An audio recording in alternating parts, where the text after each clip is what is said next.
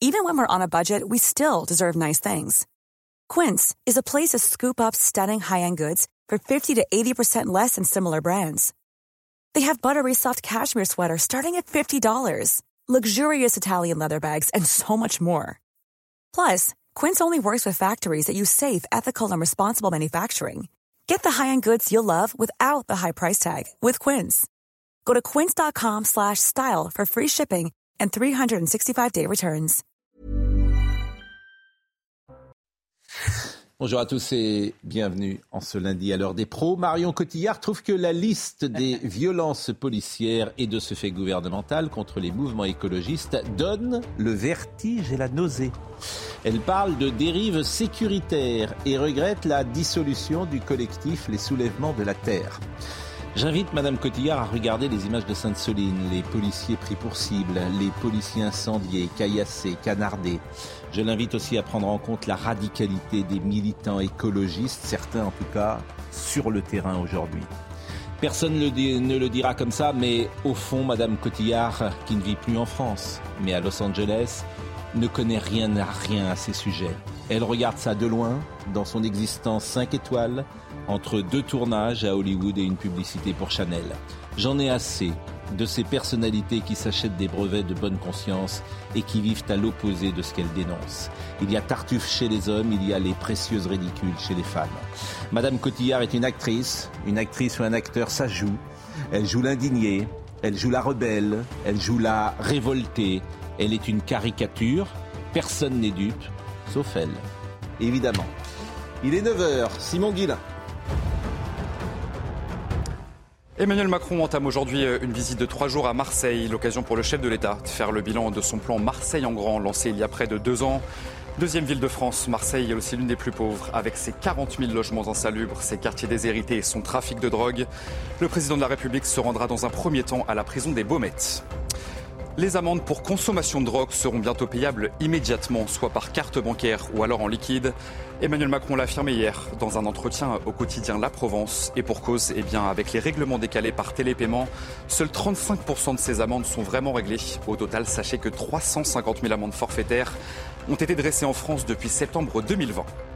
Et puis un mot de tennis. Carlos Alcaraz a remporté le tournoi du Queens à Londres. Le jeune espagnol de 20 ans s'est imposé contre l'Australien Alex Deminor en 2-7, 6-4, 6-4. Une victoire qui lui permet de repasser devant Novak Djokovic et de redevenir le numéro 1 mondial.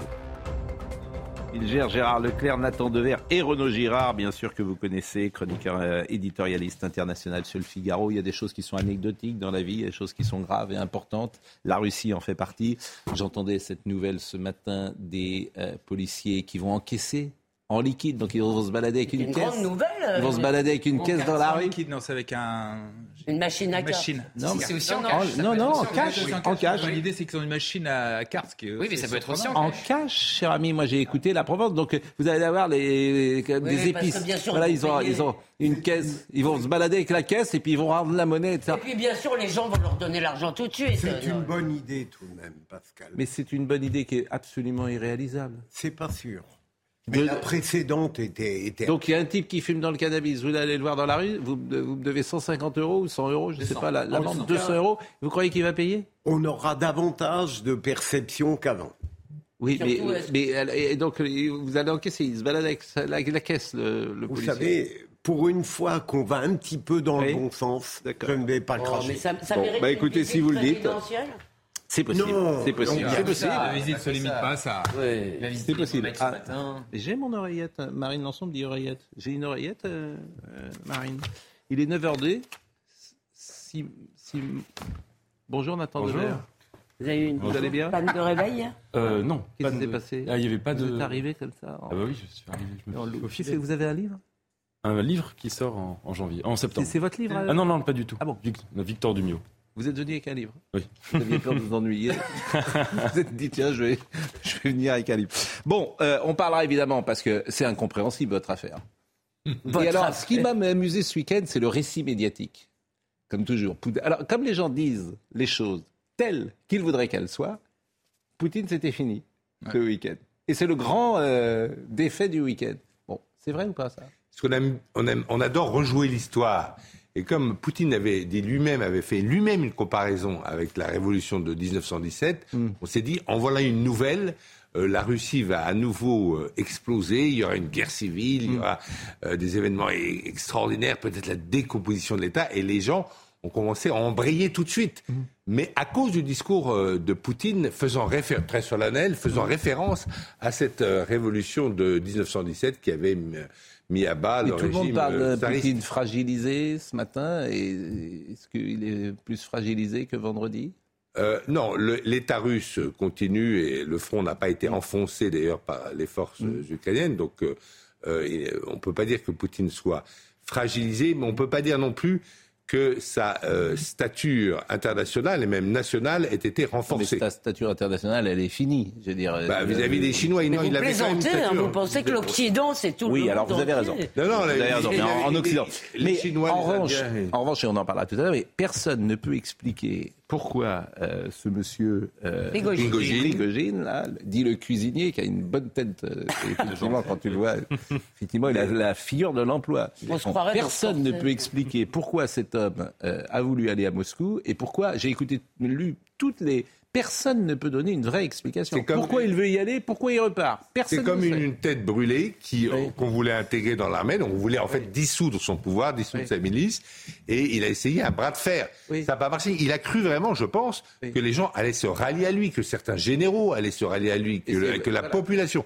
à part quelques badauds à Rostov sur le Don, en fait personne ne s'est rallié à lui. C'est pour ça La- qu'il est reculé. et qu'il a reculé. Et puis on dit euh, personne, personne, personne ne l'a arrêté sur la route qui venait à Moscou. Mais la route, euh, je la connais bien, je l'ai faite, elle est toute plate. Et donc euh, il savait très bien que si Poutine ordonnait à l'aviation de détruire la colonne, l'aviation aurait détruit la Oui, mais colonne. ça, il le sait au moment où il tente son. Oui, oui. C'est pour ça que c'était, pour moi, je trouve que c'est incompréhensible. Il le sait, tout ça. Oui, alors c'est il, il, il pensait avoir la 25 peau, 000, il pensait avoir la peau du ministre de la Défense qui s'appelle Shoigu et Oui. du euh, général en chef qui s'appelle Gerasimov euh, euh, et, et devenir peut-être lui-même ministre de la Défense, euh, chef des opérations sur le front ukrainien. Bon, ça n'a pas marché, c'est-à-dire voilà, et donc il, il- il va aller se planquer en Biélorussie. Il a intérêt d'ailleurs à se mettre dans une forêt très profonde et, en- à mon avis, à ne plus faire aucune communication sur- dans les médias. Alors, vous avez une. Oui, j'ai une explication qui vient de, de, de journalistes euh, russes que, que j'ai appelé ce week-end. Alors, je vous dis pas du tout que c'est la bonne. hein. L'idée, ce serait que euh, Prigogine aurait compris que l'Ukraine s'était cuit. Et que lui, euh, l'armée Wagner, faut savoir que c'est pas seulement euh, en Ukraine, c'est aussi en Afrique. Et là où il gagne beaucoup d'argent, c'est en Afrique. Et donc son idée, ça aurait été de, serait de, se retirer, de pouvoir se retirer de l'Ukraine, de voir l'Occident euh, pré- pré- préparer de nouvelles sanctions qui, cette fois-ci, allaient toucher notamment le business de Prégogine. Et donc, en faisant ce qu'il a fait, il apparaît maintenant quasiment comme un opposant à Poutine. Il va pouvoir se retirer d'Ukraine et il va pouvoir continuer à développer Ah, son moi, business c'est en Afrique. sauf qu'il a, sauf qui est qu'il a un accident dis- arrivé en Oui, Biélorussie. c'est hein, chose. euh, Mais euh, j'imagine qu'il va que- faire Bon. en sorte de se protéger. On en parlera tout à l'heure. Je dis, il y a des choses importantes. Vous savez, dans, dans un journaliste, il y avait un prof qui disait euh, ce qui est important n'est pas intéressant et ce qui est intéressant n'est pas important. Bon. Et c'est vrai qu'on oscille toujours. Comment Qui disait ça Un de mes profs. qui Ah, disait pardon. ça, je- Et je trouve que Marion Cotillard, c'est évidemment très peu important. Bon, mais c'est vrai que ça fait parler, et puis en même temps, c'est caricature. C'est emblématique. Exactement. Mais convenez que ça ne va pas changer Oui, la face euh, du monde. ça- Alors, Marion Cotillard, je vous propose de voir le sujet de Sarah Varny. Euh, euh, ce qu'elle a déclaré sur Instagram, c'est vrai que c'est. C'est drôle. D'abord, oui, c'est drôle, c'est contre-productif, évidemment, sans doute pour la cause qu'elle défend. Et puis, euh, voilà, elle vit à Los Angeles. Elle paye ses impôts euh, donc euh, en Donc, Amérique. ces gens qui donnent des leçons sur la société française et qui vivent à Los Angeles, euh, Oui, surtout sur l'écologie. voilà, sur Et qui passe ses vacances à l'île Maurice. et à Voilà, donc. et Ah ben ça, on a le droit. donc, Ah Oui, on a le Oui. droit, mais après tu pleures pas sur, après tu pleures pas sur le réchauffement climatique. Voilà, c'est- tout. en fait, c'est insupportable. Oui. On est d'accord. On peut le dire comme ça, c'est insupportable parce qu'elle connaît rien à rien. Alors personne n'osera le dire comme ça, mais bon, elle connaît rien à rien. C'est sans doute une bonne actrice. Mais voyons le sujet de Sarah Varny. C'est dans un post Instagram que Marion Cotillard apporte son soutien au mouvement des soulèvements de la Terre. Publié ce dimanche, l'actrice française oscarisée reprend le slogan du collectif écologiste et se montre très critique vis-à-vis du gouvernement. La liste des violences policières et de ce fait gouvernementales contre les mouvements écologistes donne le vertige et la nausée. Ce qui se passe dans notre pays est extrêmement grave. La dérive sécuritaire de ce gouvernement, couplée à son incapacité à nous protéger des conséquences du changement climatique, est effrayante. Mais ces intimidations n'arriveront pas à nous faire taire. Un message qui a reçu l'adhésion de nombreux internautes. Pour rappel, ce mouvement écologiste a été dissous mercredi en Conseil des ministres, une décision contestée par les soulèvements de la Terre. D'autres personnalités ont également apporté leur soutien au collectif ces derniers mois, parfois de manière radicale, comme la comédienne Adèle Haenel. Bon, Rima Abdul Malak est bien ministre de la Culture. Bah oui. Bon, j'attends une réaction. Parce qu'elle est prompte parfois à réagir. Ah bon? Mais euh, là, c'est juste une actrice emblématique française qui attaque l'État français. Où êtes-vous, Madame Rima Abdul Malak vous avez fait quoi euh, ce, Bah, la police ce de la dimanche pensée, bien sûr. Vous avez fait quoi Ah, c'est plus difficile peut-être là euh, que sur d'autres sujets. On pourrait faire un pari, Pascal. Oui. Il ne dira rien. Oh, à Paris, Pascal. Vous, moi, je pense qu'elle ne dira rien, bien sûr. Moi, je suis d'accord. Donc, Je pense qu'elle on ne va gagner rien. notre pari. Je pense qu'elle ne dira rien. C'est-à-dire que vous vous rendez compte la, la, la force de l'attaque quand même, la dérive sécuritaire de ce gouvernement couplée à son incapacité à nous protéger, etc. Elle est ministre de la Culture. Je pense que Madame Rima Abdul Malak, qui a le tweet facile, devrait écrire quelques vous, mots. vous voulez pas en parler de, apparemment de ce tweet, mais moi j'ai trouvé ça très grave que la ministre, qui est quand même la tutelle administrative et réglementaire des journalistes, croit que c'est une tutelle politique et se permette de se prononcer sur la ligne d'un journal. Ah oui, ça, me paraît quand même sujet. grave. Vous parlez de. Ah, parce que vous avez fait allusion à ce tweet, je Ah, le- le suppose. tweet de Madame Au tweet sur contre Geoffroy Lejeune et les valeurs le républicaines. Mais est-ce que je peux vous donner un brin d'optimisme? Oui. Parce que ce qui est étonnant, c'est pas qu'il y ait des Marion Cotillard euh, qui racontent n'importe quoi dans le showbiz, on a l'habitude. Ce qui est étonnant, c'est que depuis quelque temps, il y a quand même des artistes qui osent aller contre la doxa. Et ça, je trouve, oui, Oui. il y en a, c'est vrai. Mais on n'a pas des masses. hein. Mais non, mais attends, je vous donne un petit signe d'espoir. Mais Lequel non, mais. Bah, je sais pas, Michel Faux, Michel un. Vuillermoz. Non, il n'y en a pas qu'un. Un Il y a- grand comédien français qui sort de plus en plus du bois. Mais pas, Chaque que, promotion. pas, pas que, pas que ça. Il y en a deux. Il y a, des gens qui osent aller contre. Bon, en tout cas, euh, ce qui m'intéresse, c'est euh, Marion Cotillard et ce qu'elle a dit. Ça, ça m'intéresse. Et effectivement, euh, moi, je vous assure, je trouve que c'est un mépris pour les policiers. Euh, c'est- pas bien, ces gens qui. Sainte-Soline, on, a vu ces images, la, force, des gens qui sont incendiés, qui sont venus pour tuer les flics. Pour tuer les flics. Donc évidemment qu'ils réagissent. Et qui réagissent parfois, d'ailleurs. euh, avec beaucoup de mesures, Mais- parce qu'ils ne chargent pas, en fait, ils, ils- ils ne répondent pas, jamais. Moi, je leur tire mon chapeau, vraiment. Euh, Et c'est ça que je trouve. C'est pas bien, en fait. C'est pas bien d'être comme ça. Mais on ne peut pas dénier à Marion Cotillard le droit de dire ce qu'elle pense, mais je pense qu'elle devrait avoir tout de même, à côté de sa liberté, le sens d'un peu de responsabilité, tout de même. Lorsqu'on est connu, lorsqu'un certain nombre de gens vont aller dans ses délires et ses outrances parce qu'ils l'apprécient comme actrice, il y a une sorte de devoir de modération, de mesure. Elle peut dire la même chose, elle peut dire la même chose, mais intelligemment. Euh, à la limite, on lui, elle a le droit de ne pas aimer la police, de dénoncer les violences policières, mais on ne prétend pas qu'il y a une telle dérive et que ça donne la nausée. Ce qui donne la Les nausée aujourd'hui, c'est bien autre. Je vous assure, les, les violences des policiers, parce que je récuse toujours le terme violence policière. Bien sûr, mais moi, Mais les violences des policiers sur Sainte-Soline, euh, euh, c'était du côté des manifestants. Bien Même sûr. euh, Lyon-Turin. hein. Et, le maire pareil, été agressé En fait, c'est ça qui est le invraisemblable. de C'est, en fait, c'est, l'exact contraire qui se passe sur le terrain. Mmh. Simplement, une actrice qui dirait Moi, je défends la police, ben, pour une raison euh, étrange.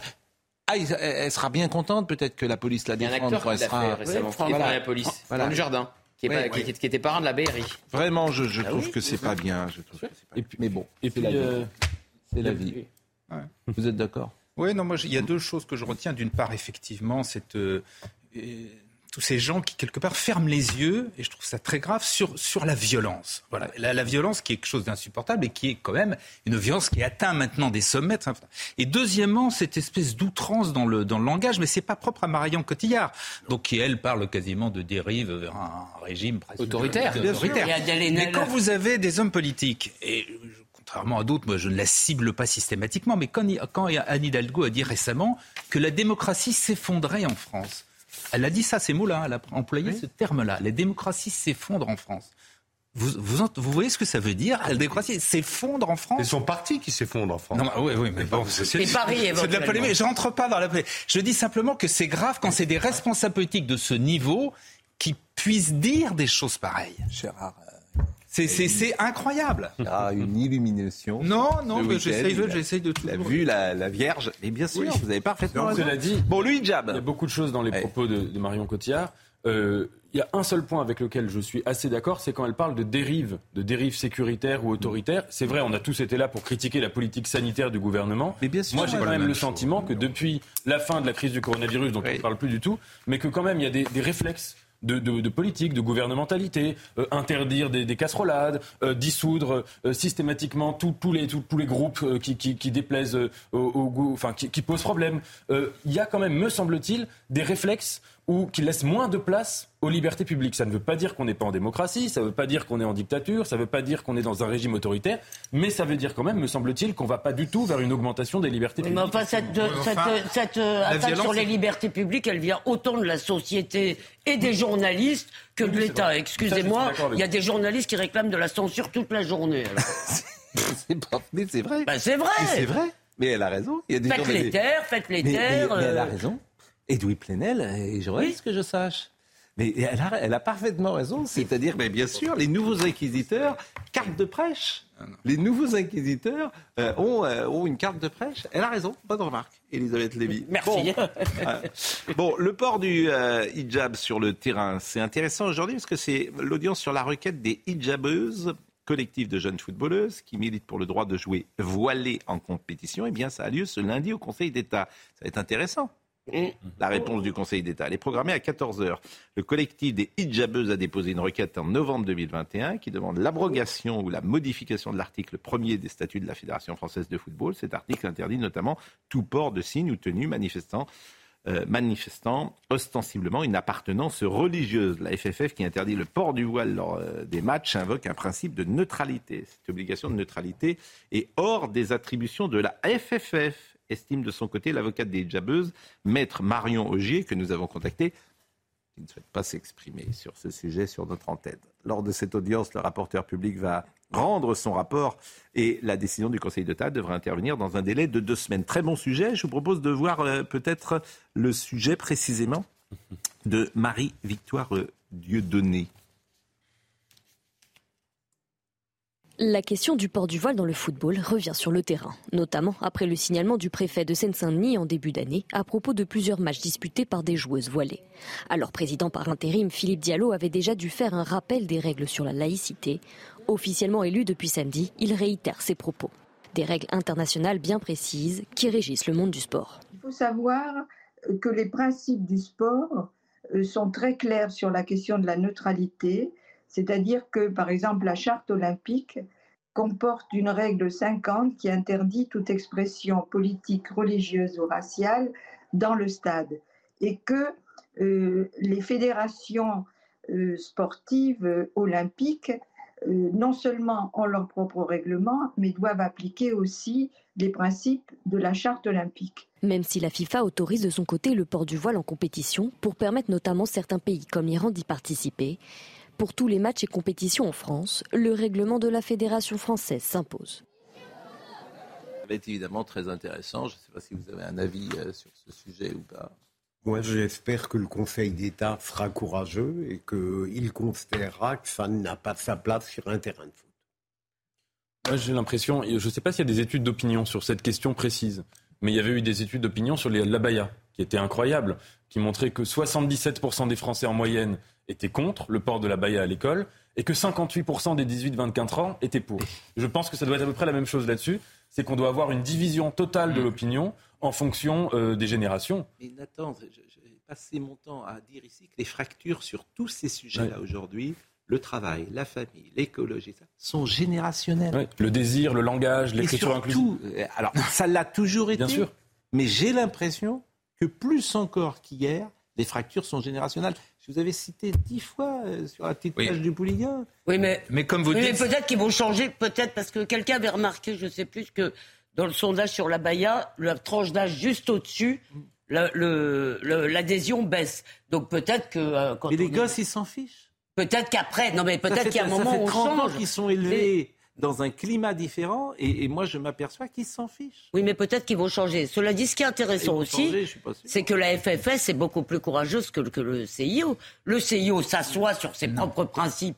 Parce qu'ils ont accepté le voile Hmm. pour avoir les Iraniennes, pour avoir. Donc ils ont accepté. Bah oui, mais n'empêche que c'est écrit Mais dans leur c'était une bonne chose d'accepter les Iraniens. C'est ça le paradoxe. C'est qu'en l'espèce, Ouais. ça leur permettait de sortir. Et c'est pour ça que, en fait, de manière pragmatique, je trouve bien que les Iraniennes puissent jouer parce que précisément, ça leur permet de sortir de l'Iran. Autrement, tous les jouaient cas, pas. la FFS, la FFF, C'est la FFF. FFF, pardon. C'est vrai que c'est dur à dire. Oui, c'est dur à dire. Les trois Fédération française trois de vous dites. dirigée par euh, l'excellent Philippe Diallo. 3 F, vous dites maintenant. Oui, la 3F. Voilà. Donc la 3 F, elle a inscrit dans sa, dans ce- son- sa charge, je sais pas comment Oui. ça s'appelle, ce principe de neutralité. Bien et je sûr. trouve qu'ils sont courageux. Maintenant, on a nommé Jean Thuot à la tête de la section du consensueux du Conseil d'État. Hmm. Et ça, c'est pas encourageant. On va voir, ça va être très intéressant, euh, cette décision, parce qu'effectivement, elle va faire euh, sens. en tout cas, aujourd'hui. contrairement à ce que disait la- la- la- l'avocate, si j'ai bien. Bien évidemment que la neutralité dépend directement, que c'est- la responsabilité d'une fédération sportive, c'est de faire respecter la neutralité qui est une des, des valeurs de base du sport. Oui. Donc, bien sûr que Mais le voile ça- est contre la Mais neutralité. ce que vous dit Nathan, et c'est ça qui peut nous inquiéter, nous, Oui, c'est une partie de tout ça, mais c'est pas une partie. 58%, c'est c'est Oui, pas une partie. euh, Mais c'est c'est- je trouve que c'est le truc le plus intéressant, Mais c'est un réflexe de contestation aussi. Il faut avoir- toujours avoir ça en tête. C'est-à-dire que quand vous êtes jeune, vous êtes vous opposez, vous construisez dans Mais c'est l'opposition. pas de l'opposition, ils en ont rien à faire. Entendez ça, moi j'ai des plus des ados, j'ai des en fait, ça ne les concerne plus. La laïcité, tout ça, vos valeurs, mais c'est fini. En fait, oui. Tout le monde vient comme il est. Au nom de la liberté. C'est McDo. Au nom de la liberté. d'une mauvaise- conception de la liberté. Oui, Ah ben, c'est McDo. bien sûr. Non, mais venez comme vous êtes. Moi, je vous assure, et on le voit bien. Et tout, en fait, il y a une fracture. euh, Il y a une fracture, à mon avis, qui n'a peut-être jamais été aussi forte Je depuis mai d'accord. 68. Oui. Et je me disais ce week-end, euh, peut-être qu'on va assister à un nouveau mai 68, dans qui ne prendra pas la forme euh, d'une manifestation nécessairement ou du- d'un blocage de la France. Mais en fait, quand on regarde, normalement, des fractures générationnelles, c'est des modes, des idées politiques. Là, c'est pas ça. C'est le rapport aux choses fondamentales. C'est le désir, l'égalité entre les genres, le vivre ensemble avec les questions de laïcité. C'est le rapport à la langue, l'écriture inclusive qui est très condamnée par les, les générations euh, plus âgées que nous et, et notre génération qui est euh, très euh, favorable à cela massivement. Donc finalement, on a deux France en fonction des générations qui ne parlent plus la même langue sur un certain nombre de sujets majeurs. Bah, Donc ça, ça peut donner lieu mais que bien à un nouveau mai 68. Alors, ce qui est, là où tout est paradoxal, c'est que je crois que le Rassemblement national est le premier parti chez les jeunes. Le Rassemblement national Ah est le premier parti chez les jeunes. Donc tout ça est pro- Oui, c'est un plus peu. Oui, c'est. Eh, plus compliqué que ça. l'épitaphe, la fameuse épitaphe. C'est plus compliqué. Chacun que ça. aura, euh, son C'est épitaphe. une démonstration parfaite. Moi, je sais ce que je mettrais sur ma tombe. Vivement hier. Lui, il mettra, c'est plus compliqué que ça. c'est plus compliqué. Bon, dites-moi, monsieur, euh, vous qui êtes jeune. Oui. Hein, Jusqu'à preuve du contraire. bah, écoutez, on est jeune. Bon, euh, dites-moi l'affaire euh, Jean Castex alors? C'est fait? Non, c'est pas fait. Jean Castex, président de la République, oui, ou. euh, Jean Castex, Premier ministre, c'est fait. ministre. Non, c'est pas fait. Ce qui, Ah, regardez, euh, bah, regardez le, regardez le, euh, la déclaration d'Emmanuel Macron dans la Provence. Il Oui. dit Elisabeth Borne va faire le point euh, d'ici la première quinzaine de juillet Oui. euh, sur les chantiers à venir, immigration, euh, finances publiques. Bon, bah, elle va pas faire les- le point pour partir juste après. Moi, je vous l'ai déjà dit il y a deux semaines. Je pense que le scénario qui tient la corde, c'est qu'Elisabeth Borne reste à Matignon, pas un retour de Jean Castex euh, ou euh, que sais-je. Mais je comprends pas. Attends, Jean Castex. Ce serait où alors Jean Castex Premier ministre Et non, Mais non, Mais il vient de qu'il y a- dire, elle Non, mais moi, à c'est ce que je dis, moi. Jean Castex, c'est le retour. non mais c'est pas le retour, non. Jean Castex, on a, a Ah, et Madame Borne oui, repart à la RATP. On a dit, on a dit Jean Castex été- qu'il était euh, présidentiable pour Qui a été deux fois Premier ministre dans l'histoire de la cinquième Jacques, Jacques Chirac. euh, Jacques Chirac. Jacques Chirac. Et je pense que c'est le seul. Georges Pompidou, évidemment. Mais Il reconduit, c'est autre chose. Recon- Il a oui, été, euh, il a. Jacques Chirac, il a fait deux présidents, reconduit. la cohabitation. Ouais, bah, et il avait démissionné. Non, il y en a plusieurs qui ont été Après la motion de Ah censure oui, il y a 62, il est- Fillon, il y a qui a fait Fillon, un qui a été euh, euh, Premier ministre sous la cinquième? Deux fois Deux fois Non, Jacques Chirac. À deux moments différents Ah, deux moments différents. différents. Moi, j'ai l'impression que. Jacques Chirac, c'est Mitterrand et euh, Giscard, ouais, évidemment. ouais, ouais. Ouais, ouais, Eh oui. Et réfléchissez. Vous pouvez, vous pouvez Non, réfléchir. mais- Mais c'est crédible, pardon. c'est- c'est- c'est- Qu'Elisabeth Borne reste, c'est le scénario qui tient la corde. Il n'y a Bon. personne euh, qui, euh, éme- qui Alors, émerge vu, il pour a- lui succéder. Et Alors, le deal avec les Républicains n'existe pas. Alors c'est assez drôle parce que euh, le président est à Marseille, on en parlera tout à l'heure, et puis beaucoup de ministres qui sont un peu fragilisés ont Exactement, vou- ils vont- voulu partir avec lui. Oui, oui, pour les être dans la lumière. c'est terrible. Ce monde Bien est sûr. absolument terrible. Les courtisans, monsieur le premier Pour pouvoir être avec le président et changer Voilà. quelques Alors mots. sauver- Papendiaï, euh, Papendiaï, Il y a huit ministres qui. qui- et, euh, Monsieur Braun, visiblement. Oui, il y a aussi. Alors il y a Gérald Darmanin qui est pas en danger. Je l'aime bien, Monsieur Braun, c'est curieux, je le trouve sympathique. Bah oui, son prédécesseur était tellement moins Je le sympathique. trouve sympathique, Monsieur Braun. Il est ministre de quoi Il est ministre de la santé. il est ministre de la santé. Non, je ne savais pas, mais Non, non, il est ministre de la là santé. pour m'informer. Je Et puis, il n'est pas bouleversant non plus. Mais qui est le bouleversant Donc, il nous laisse tranquille. Qui est bouleversant aujourd'hui Papendia, il va quand même avoir du mal à sauver son poste. Oui, Bah, Bruno Le Maire Ah, pourrait franchement, si lui sauve son poste, tout le Oui. monde le sauve. Mais qui, qui lui succéderait? Alors ça. euh, Bruno Le Maire, non Oui, c'est- on dit ça pour il quitterait Bercy pour l'éducation nationale. Mais alors, qui irait à l'économie On ne sait pas. En fait, vous savez rien. Mais personne ne sait.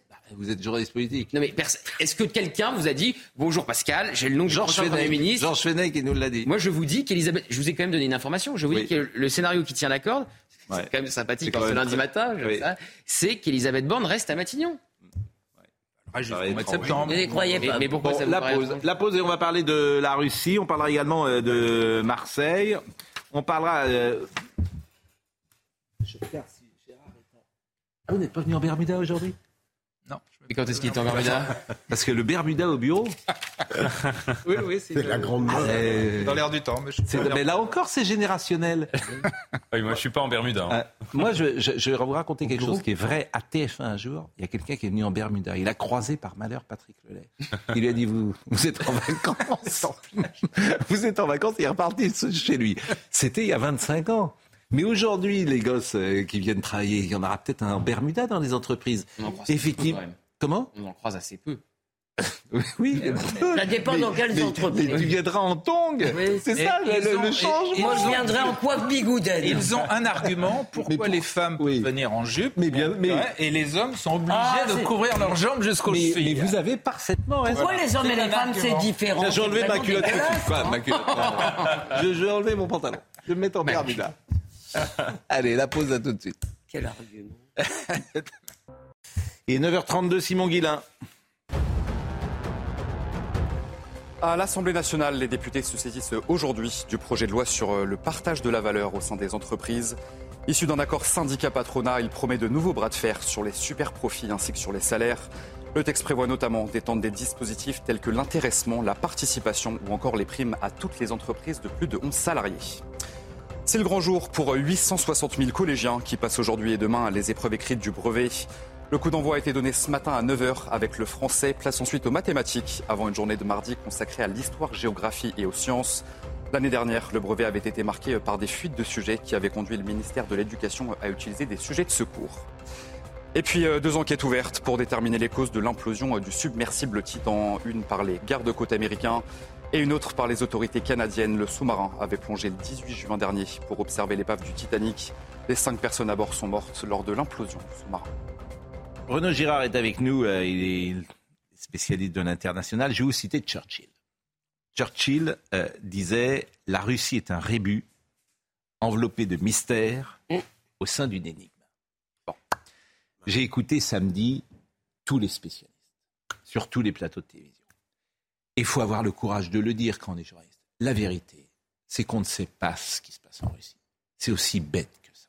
On ne sait pas ce qui se passe en Russie. Les services secrets, visiblement, en savent un peu plus.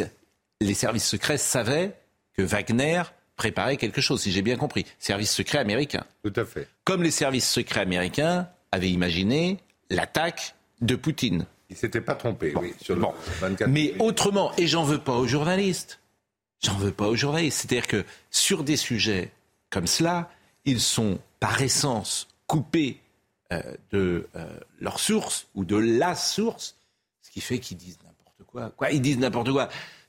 Ils parlent. Mais vous savez ce qui se passe en Russie Ce que vous critiquez là, c'est le journalisme de plateau, en fait. Non, mais, mais, mais, mais même sur le terrain. Et tu peux témoigner de ce qui se passe euh, sur le terrain, des attaques. Là, tu peux faire du reporter de guerre. Mais sur la diplomatie, sur la stratégie, qu'est-ce que, est-ce que vous savez ce, que, ce qui se passe euh, au Kremlin? Non, on ne sait pas ce qui se passe. Mais ce qu'on sait, bah. c'est que pour la première fois, on a eu euh, le monstre créé par le docteur Frankenstein Poutine, c'est-à-dire son monstre Prigogine, qui a quand même critiqué publiquement, mm. tactiquement le pouvoir russe, c'est-à-dire il a dit vous avez fait tuer des dizaines et des dizaines de milliers de soldats inutilement, donc euh, vous ne savez pas diriger une guerre, mais il a aussi critiqué stratégiquement. Et ça, c'est très important, Pascal Pro. Il a dit que cette guerre avait été euh, déclenchée pour de mauvaises raisons, que l'Ukraine, il a dit que l'Ukraine, c'est un russe, et Prigogine a dit que l'Ukraine n'avait jamais menacé la Russie. Mais tout le monde l'a dit. Ah non, pas ah non, en Russie, c'est la, première fois. c'est la première fois qu'un pilier, un pilier du pouvoir ah russe non, mais vous avez raison. dit, publiquement que, euh, que, que, Poutine a déclenché cette guerre pour de fausses raisons. Oui. Et ça, c'est quand même c'est quand même important. J'entends bien quand je dis tout le monde le dit, c'est-à-dire que tout le monde se demande d'ailleurs, euh, là encore, c'est incompréhensible. En fait, c'est incompréhensible ce qu'a fait Poutine. Oui, c'est irrationnel. C'est irrationnel. pas son intérêt. Euh, d'où le mot de Churchill, c'est pas son intérêt. C'est-à-dire qu'il est au bord de la société internationale. Euh, la guerre, il la gagnera sans doute pas. Et pour lui, c'est une catastrophe personnelle et militaire, euh, économique, politique, etc. Donc, c'est incompréhensible. Il, il, y a un État qui semble quand même un peu fissuré. Si vous voulez, la verticale du pouvoir, Poutine s'est fait connaître en Russie et dans le monde entier par le rétablissement de la verticale du pouvoir en Russie après euh, le chaos. Et vous pensez qu'elle est attaquée? Parce qu'on peut, on peut dire le contraire de ce que vous dites. On peut dire que personne ne s'est rallié avec Ner. Sauf, ah sauf euh, effectivement, ce monsieur Prigogine, que, que, la verticalité, elle a joué à fond, que tout le monde est derrière lui en Russie. Oui, mais je ne. Je... moi, je vous propose ça, je n'en sais rien du tout. Hein, je... Ne dis pas que Poutine va partir demain. Ce que je dis, c'est que une de ces créatures, parce que Prigogine, c'était la créature du Kremlin. C'est Poutine qui a fait la richesse de Prigogine en lui, en lui confiant toutes les cantines le euh, militaires et même scolaires. Voilà. Donc, il vendait des hot dogs avec de la moutarde dans, sa chambre quasiment il y a, il y a 15 ans. Voilà, il, avait été euh, condamné pour brigandage dans le début des années 90 euh, et il est monté extrêmement heureux. C'était vraiment une créature. Mm de Poutine, qui a d'ailleurs euh, voulu, qui était fasciné, parce que les, Russes ont toujours été fascinés, notamment ces Russes-là, les oligarques, par les Américains, parce qu'ils avaient vu que les Américains avaient fait une milice privée hmm. euh, en Irak, Blackwater, mais quand la milice a commencé à déraper, euh, le Patagone a mis fin à cette milice Blackwater en Irak. Lui, il a fait la même chose, mais cette milice a grandi, grandi, hmm. grandi. Il a, il lui a confié Bakhmut, donc c'est un point de fixation. Il a hmm. épuisé l'armée ukrainienne sur Bakhmut mais ensuite, euh, Poutine a fortifié tout le reste du front euh, ukrainien, et ensuite, il n'a plus besoin de Prigogine, il le jette hmm. comme, un, euh, comme un Kleenex. Mais l'autre, avant, de, avant d'être jeté, a quand même pu livrer publiquement cette critique extrêmement virulente de Poutine, une critique tactique et une critique stratégique sur les raisons de la J'ai entendu. Alors écoutez-on Anthony Blinken qui s'est exprimé sur ce qui s'est passé ce week-end. Nous nous préparons toujours à toutes les éventualités en ce qui concerne ce qui se passe en Russie. C'est une question interne que les Russes doivent résoudre. Bien sûr, lorsque nous avons affaire à une grande puissance, et en particulier à une puissance qui possède des armes nucléaires, c'est quelque chose qui nous préoccupe et sur lequel nous nous concentrons. Nous n'avons constaté aucun changement dans le dispositif nucléaire de la Russie. Il n'y a pas eu de changement dans le nôtre, mais c'est quelque chose que nous allons surveiller très très attentivement. N'a-t-il perdu la main, Adrien Spiteri? La rébellion d'Evgeny Prigogine marquera-t-elle un tournant dans la guerre en Ukraine?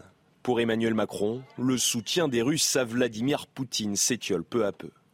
La rébellion de Wagner montre les divisions au sein du camp russe. Tout cela doit nous rendre très vigilants et justifie pleinement le soutien que nous apportons aux Ukrainiens dans leur résistance. Un constat partagé par Anthony Blinken. Le secrétaire d'État américain souligne également l'affaiblissement des forces russes. Il y a 16 mois, les forces russes étaient aux portes de Kiev, en Ukraine, pensant prendre la ville en quelques jours, pensant effacer l'Ukraine de la carte en tant que pays indépendant. Ce week-end, elles ont dû défendre Moscou, la capitale de la Russie, contre des mercenaires créés par Poutine lui-même. Cela soulève de vraies questions et révèle des fissures réelles. Depuis le retrait des miliciens de Russie, Vladimir Poutine ne s'est toujours pas exprimé. Dans une allocution samedi, le chef du Kremlin a tenté de rassurer son peuple il a pu compter dimanche sur le soutien de la Chine. Face à la situation difficile, Moscou est toujours en état d'alerte. Ce lundi est journée chômée dans la capitale russe. Bon, c'est vrai que je vous écoutais, bon, vous rationalisez. Euh, J'essaye. A posteriori, j'ai envie de dire. Bien sûr. Oui. parce que personne ne sait, on n'est on pas à l'intérieur du Kremlin, on adorerait y être. Ah oui, mais... Euh, mais euh, Je me permets de dire ça. le récit médiatique de samedi, je vous assure. Non, mais vous avez, vous avez raison. en même temps, moi, je, moi je vous recommande un, très bon article qui date de janvier euh, de Gérard Grunberg et qui s'appelle Poutine, Prigogine et la nuit des longs couteaux. C'est-à-dire la grille de lecture qu'il prend, c'est les SS contre, c'est Hitler contre les SA. Pourquoi? Parce que après avoir été une sorte de milice d'armée euh, supplétive, c'est ce qu'il dit, hein, Prigogine voulait prendre de l'importance politique, en fait. C'est ça qui se passe ou pas Mais c'est tout à fait une nuit, euh, c'est tout à fait une nuit des, longs couteaux. C'est exactement le même principe des régimes autoritaires, des régimes hmm. euh, même totalitaires aujourd'hui avec euh, la, Russie. Hmm. Euh, alors, est-ce que, est-ce que ça veut dire que c'était parce qu'il y a certains qui ont dit que c'était une mascarade, que tout ça mm. s'était arrangé entre Prigogine et Poutine Non, parce que la déclaration est extrêmement solennelle mm. de Vladimir Poutine. Euh, euh, le samedi matin, elle s'adresse à toute la Russie et on voit une vraie, en fait, une vraie panique. Philippe Moi, je me demande si depuis le début, et vous l'avez un peu dit, Pascal, tout à l'heure, si on n'est pas face à Poutine comme un étranger dans le jeu international. On ne comprend pas ce qu'il est. et on ne euh, comprend pas. Problème, c'est et, il est une personnalité atypique dans un jeu relativement réglé. Et en dehors de Renaud Girard qui sait percer les dessins de Prigogine et de Poutine, la plupart des gens ne savent pas. sauf, sauf Alain Bauer, qui est venu ici sur ce plateau et qui a dit qu'il faut toujours croire les dictateurs. Ce qu'il a qui fait. donc euh, Alain Bauer. Ah Alain Bauer, il dit toujours qu'il faut toujours écouter et croire euh, les dictateurs parce qu'ils font exactement ce qu'ils ont dit. En et donc il le disait, euh, Poutine, depuis oui, des années. Écrit, oui, il l'écrit. Il avait averti qu'il ne supportait plus l'expansion de l'OTAN vers l'Est. Ça, c'est tout à fait certain. Exactement. Ils le disent ou ils l'écrivent. C'est vrai que les dictateurs. Un mot, après, on va parler de Wagner parce que c'est vrai qu'il y a quelque chose de, oui, de fascinant peut-être dans, cette, euh, dans ce visage même euh, de euh, Evgeny Prigogine et de cette milice. Moi, j'étais d'accord avec vous pour dire qu'il y a beaucoup plus d'ignorance que de choses qu'on sait sur la Russie. Que d'ailleurs, c'est ce qui est intéressant depuis le début de cette guerre en Ukraine, c'est qu'on voit bien qu'il y a de l'imprévisible et que même souvent on reconnaît les spécialistes de la guerre en Ukraine au fait que ce sont des gens qui nous disent que Poutine n'allait jamais attaquer l'Ukraine, euh, que ensuite il allait prendre Kiev en trois jours. Enfin bon, et je, je ne dis pas ça pour, leur, pour me moquer d'eux, mais parce que je pense mm. qu'il y a de l'imprévisible. En revanche, on peut en toute ignorance remarquer deux choses. Premièrement, c'est qu'il y a quelque chose de très symbolique dans le fait que Wagner soit arrivé aux portes de Moscou, manifestement en menaçant gravement le pouvoir de Poutine, mm. alors que Vladimir Poutine a nié l'existence de Wagner pendant des années et des années, euh, quand Wagner faisait des exactions, notamment en Afrique, notamment en Syrie, et que tous les chefs d'État du monde entier disaient à Vladimir Poutine, écoutez, euh, qu'est-ce que c'est que ça euh, Qu'est-ce que c'est que ce Wagner et, Poutine disait, non mais je ne connais pas Wagner, ça doit être une entreprise parmi d'autres, je ne suis au courant de rien. C'est quand même symbolique. Et deuxième symbole, c'est que le but quand même des Russes euh, en, février 2022 était de prendre Kiev en trois jours, ce qui n'a pas été possible, mm. et que là, en 24 heures, on a vu un convoi qui est arrivé aux portes de Moscou, même s'ils auraient peut-être raté une conquête de Moscou, parce que Moscou n'a jamais été une ville conquise, mais, mais, mais en tout cas, c'était très symbolique. Mais la, la colonne Bombardé, oui. Euh, mais c'est vrai que le mot de Churchill, ce qui en dit long d'ailleurs sur le niveau de ceux qui ont gouverné les pays il y a encore 50 ans. Moi, je l'ai vu ce week-end et je l'avais noté. Je, je, le redis parce que vous connaissiez sans doute la formule, vous qui êtes euh, international, spécialiste international. Moi, je la connaissais pas, mais je la trouve tellement géniale. C'est une permanence sur euh, des siècles peut-être. La Russie est un rébut enveloppé de mystères au sein d'une énigme C'est génial quand même. Et c'est Churchill. Ça n'a jamais été aussi vrai. C'est-à-dire que même les Oui. Russes aujourd'hui, personne ne peut Churchill vous l'a dire dit. le pouvoir est assimilé à un trou noir où on ne sait pas précisément. Mais ça n'a jamais été vrai, c'est Churchill qui l'a dit il y a Oui, 50 ben, ans. ça n'empêche que c'était encore. Je pense que C'est c'est encore- encore, plus vrai aujourd'hui qu'il y a 50 Encore plus vrai que Churchill. Oui. Non, encore plus Vous vrai aujourd'hui plus- qu'il y a 50 Oui, ans. Cela j'ai compris. Bon, quand même. la milice. Un mot. Non. La milice Wagner, euh, Sarah Varny. C'est en 2014, avec l'annexion de la Crimée par la Russie, que l'on entend parler pour la première fois du groupe Wagner.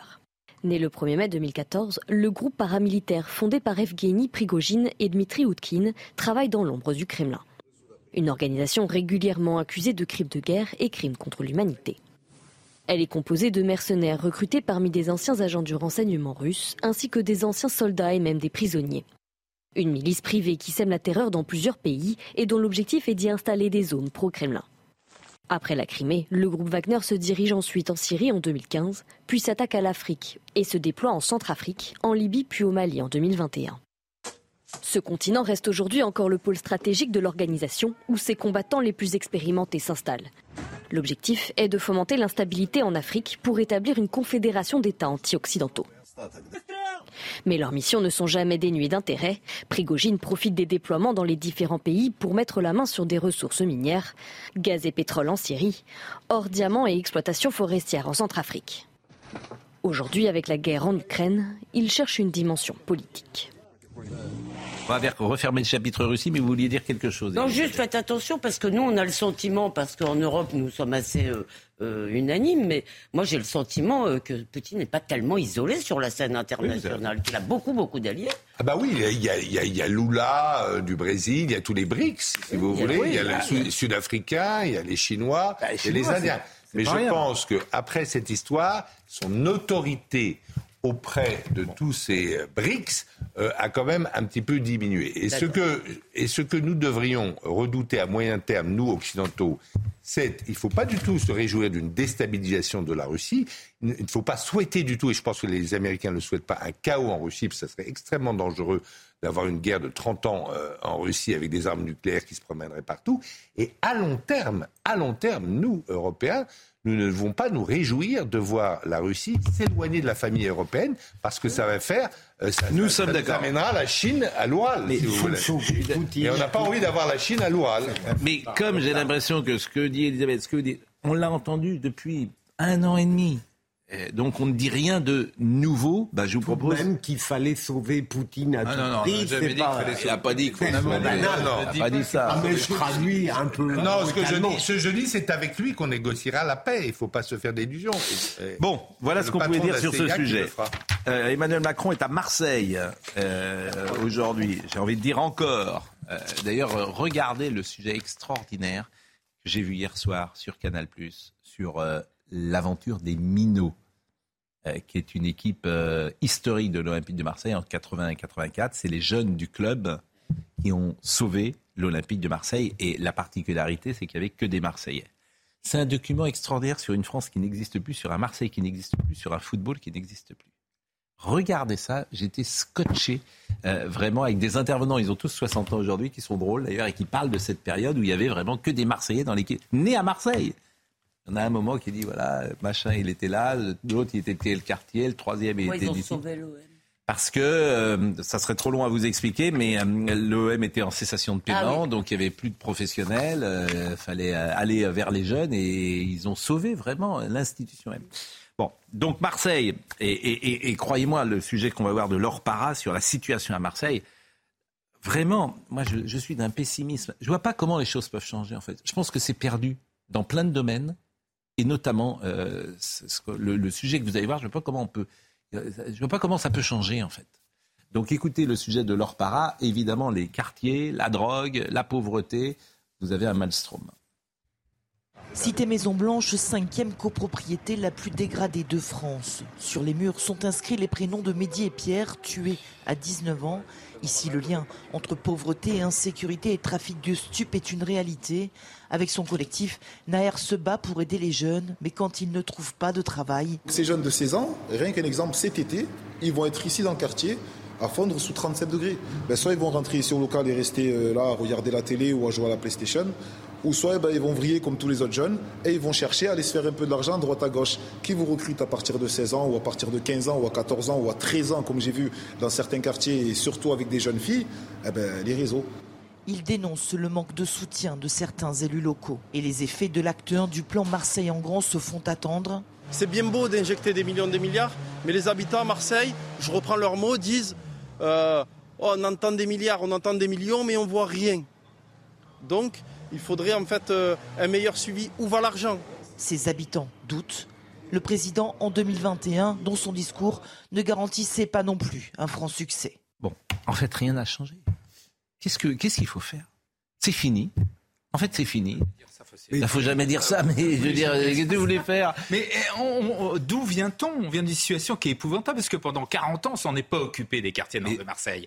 Contrairement mais, mais c'était pas comme ça. Il y a des choses qui ont bougé à Marseille. Mais c'était pas comme ça il y a 40 ans. Je suis en train de vous dire. Ça n'a fait que se dégrader. On mais, mais, donc vous dites qu'il y a des choses qui ont bougé. Oui, il y a des choses qui ont bougé dans le centre de Marseille, mais pas dans les quartiers nord. C'est tout le problème de Marseille. Mais qu'est-ce que vous faites? Mais Marseille, comprenez que Marseille a une caractéristique, c'est qu'il n'y a pas de banlieue à Marseille. C'est-à-dire que nous, ce qui correspond aux quartiers pauvres, parce qu'il y en a quand même autour de Paris, il ne faut pas raconter d'histoire, ce qui se passe notamment au Seine-Saint-Denis, etc. Ça n'existe pas à Marseille, parce que Marseille, il n'y a qu'une ville, c'est Marseille. D'ailleurs, c'est le slogan de l'OM, tous Marseillais, etc. C'est vrai, c'est une réalité. des quartiers privilégiés. Simplement, pendant 40 ans, Marseille s'est occupé de son centre, de ses quartiers. Deux exemples concrets. Et, abandonné tous ses quartiers. Deux exemples concrets. Donc l'État va investir, a investi 5 milliards d'euros à Marseille. Le problème, c'est que Benoît Payan ne va pas assez vite. Vous avez 500 euh, caméras qui doivent être installées dans la ville. Bon, bah, par idéologie freinée par euh, Europe Écologie Les Verts, il n'y en a que 55 qui ont été installés. 10%. Les écoles, c'est exactement pareil. 188 chantiers doivent être menés par euh, la ville avec évidemment l'appui d'État. Il y en a 19 qui ont commencé. 19 sur 188. Pareil, 10%. Donc euh, c'est des bisbilles, si vous voulez, entre l'État et euh, la mairie qui euh, freinent tout cela. Un exemple concret, vraiment pour vous montrer à quel point on fait des broutilles face à la, situation. Emmanuel Macron va donc rencontrer Benoît Payan tout à l'heure. évidemment, comme à chaque fois, il y a un repérage des équipes de l'Elysée. Ah les équipes de l'Elysée voulaient avoir un gymnase. Bon bah, les équipes de la mairie ont dit bon, on n'a pas la clé, vous pouvez pas voir le gymnase. Non. Si et qu'est-ce que va faire, euh, euh, qu'est-ce que vont faire les macronistes quand Emmanuel Macron euh, sera arrivé? Ils vont placarder partout dans la ville Macron, le, président de tous les Marseillais, pour montrer à Benoît Payan qui est le patron. Vous voyez, donc on est sur des, guerres d'ego, des, des, bisbilles entre personnes, bien loin des intérêts des Marseillais. Enfin, moi, je m'aperçois que rien ne marche. C'est le sujet de leur parole. Vous avez entendu les gens, ils disent voilà, rien ne marche, rien ne change, rien ne marche. Moi, je suis pas à Marseille, mais je. Et quand vous avez 500 caméras installées, qu'on n'est qu'à 55. Donc, euh, où vous dites on change de logiciel. Il faut les installer, oui. Formule qui pourrait faire Flores. Euh, et où Avec 19 euh, chantiers qui ont commencé pour les écoles. Ah, écoutez, c'est. Et, en fait, c'est un laboratoire pour Emmanuel Macron, mais il va prouver qu'il ne peut rien faire. Oui.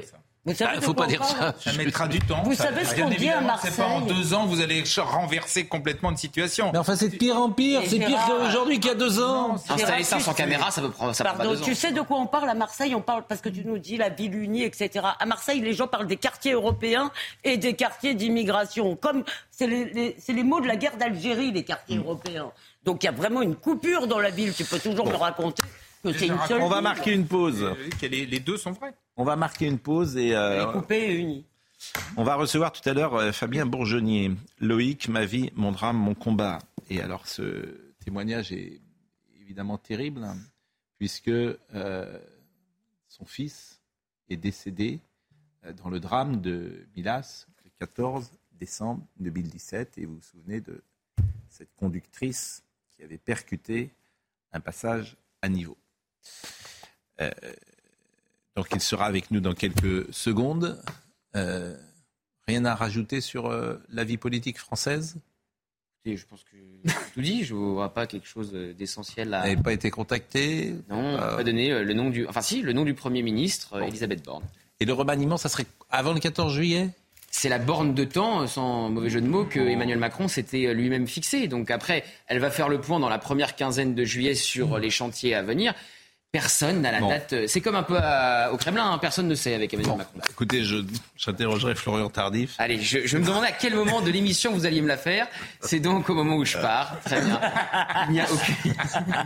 C'est un classique. Non mais c'est marrant. Hein, ça doit faire rire les téléspectateurs. Ils doivent être forts de rire. Ils doivent rire. Ah ah ah. Oh oui, bah nous on rit Je suis assez prévisible, je suis d'accord avec C'est lui. la blague 12. Je suis assez Mais prévisible. là, qu'on la phrase 11, euh, là, c'est la blague 12. Mais tu la racontes mal. Vous êtes promis à une exceptionnelle carrière, vous et Florian Tardif. Voilà, côte à côte. Surtout. Peut-être plus, euh, Florent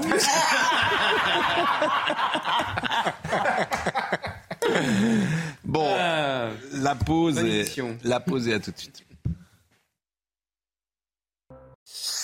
Fabien Bourgeonnier est avec nous. Loïc, ma vie, mon drame, mon combat. Merci d'être avec nous. Le 14 décembre, je le disais, 2017, un autocar de transport scolaire avec à bord 23 collégiens percute un TER sur un passage à niveau de la commune de Milas, dans le département des Pyrénées-Orientales. L'accident fait 6 morts, 17 blessés. Tous les passagers de cet autocar coupés en deux euh, lors du choc. Et parmi eux, votre fils, Loïc, un garçon de 11 ans, en classe de 6e au collège Christian Bourquin de Milas. Merci d'être avec nous. Merci à vous, Euh, vous avez cette volonté de témoigner. J'ai la volonté que ça ne recommence plus. J'ai la volonté qu'on prenne conscience des, des problèmes dans notre pays, que ce soit sur le domaine ferroviaire, que ce soit sur les cars scolaires, parce que c'est deux entités et euh, c'est deux fléaux. Je, je fais partie de la DATEP et je, je rencontre de nombreux jeunes dans, dans les cars et on s'aperçoit de, de- de- des dangers qu'encourent nos enfants. Euh, aussi bien d'eux-mêmes, hein, parce que bien souvent ils ne s'attachent pas. Euh, des certains chauffeurs qui utilisent régulièrement leur téléphone, euh, les problèmes sur les passages à niveau, parce que on- il faut aussi, c'est au-delà du drame de Mia, c'est, euh, il y a d'autres drames. Il y a eu Alain, il y a eu Bretigny, il y a eu Saint-Médard, pour ne citer que. Et à chaque fois, ça recommence. À chaque fois, on a les mêmes soucis, les mêmes problèmes, et, et il est temps qu'on prenne conscience du danger qu'on encourt. Alors, je vous remercie euh, d'être venu, euh, même si j'imagine c'est douloureux pour vous de prendre la parole. Euh, on évoquera évidemment ce livre dans quelques instants, mais Simon euh, nous rappelle les titres du jour.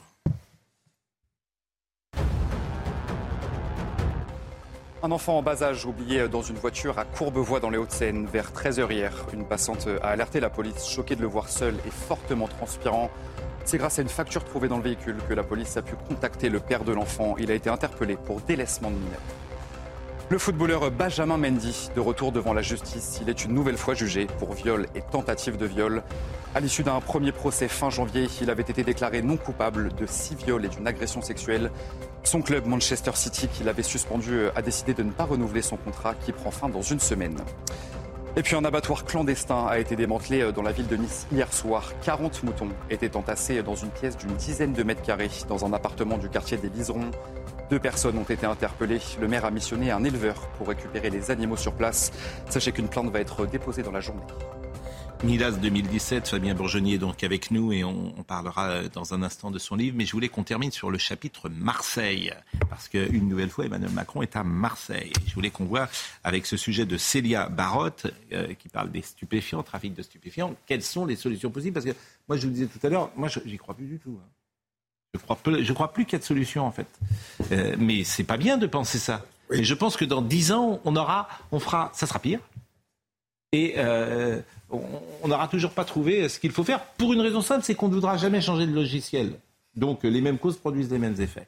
Voyons euh, le sujet de Célia Barotte. À Marseille, le trafic de stupéfiants fait de plus en plus de victimes. Depuis le mois de janvier, 23 personnes ont été tuées, contre 31 sur l'ensemble de l'année dernière. Un premier bilan jugé catastrophique et alarmant par les syndicats de police. C'est une guerre que, se mènent, euh, euh, plusieurs clans. Euh, la procureure de la République et la préfète de police ont même parlé de vendetta. Très clairement, le trafic de stupéfiants à Marseille attire énormément d'individus. Il règle ce problème commercial à coup de Kalachnikov. Selon les autorités, ces phénomènes de violence migrent dans de nouveaux secteurs. Désormais, au quartier nord de la cité phocéenne s'ajoute le centre-ville. Et malgré les opérations de pilonnage menées par la police, le trafic de stupéfiants persiste. Nous sommes touchés euh, sur la quasi-totalité de, de, de, la ville par ces trafics de par ces règlements de compte, par ces morts par balle ou par ces blessés par balle. On a cette année également euh, des victimes collatérales, beaucoup plus que l'année dernière. Je crois qu'on en est à trois ou quatre. Marseille est devenue une ville qui est totalement gangrénée par le trafic de stupes, par ses règlements de compte et, par, ses, par ses dealers. Des adolescents venus de toute la France rejoignent les rangs des trafiquants marseillais. Sans action concrète de l'État, les forces de l'ordre et les acteurs sociaux prévoient une augmentation encore plus importante des homicides. En fait, Philippe Bédia, chaque année c'est pire. Et euh, c'est pour ça que je ne crois plus euh, en l'État et à sa capacité d'agir. Je ne peux pas vous dire autre chose. Si on me démontre le contraire, euh, Gérard, je veux bien. Hein. Je ne crois plus en fait en cet État. Parce que cet État ne veut pas, au fond, agir où il ne veut pas prendre les mesures qui permettraient d'agir. Je crois que là où vous avez totalement raison, il y a une forme d'impuissance qui est délibérée. Au fond, c'est comme si on acceptait que ce milieu soit perdu pour la République et qu'il concerne des voyous. Globalement entendu, ils se massacrent entre eux, ça pose peu de problèmes. Mais je crois, là où j'altérerais un peu votre pessimisme, Pascal, si on va jusqu'au bout de votre raisonnement, au fond, on peut à la limite se suicider collectivement. Non. Enfin, mais, on va pas se suicider collectivement, non, mais, mais, chacun si choisira euh, oui, mais si, là où il peut vivre tranquillement si ces prochaines est, années. Ce qu'il euh, fait déjà d'ailleurs. perdu. Euh, reconnaissez. Mais, que... tout est, mais tout est perdu jusqu'au moment où euh, on acceptera de prendre des mesures différentes. Donc c'est cela. Il y a des solutions. Ah mais oui, mais on les prendra jamais. Oui, mais parce que donc euh, oui. parce que elle, elle heurte euh, la bonne conscience. Mais je pense qu'à un moment je vous l'ai dit, elle est... on aboutira à une telle intensité dans la crise sociale et urbaine et euh, sur le plan de l'insécurité qu'il y aura forcément. Pas forcément, puisque ouais, je... chacun.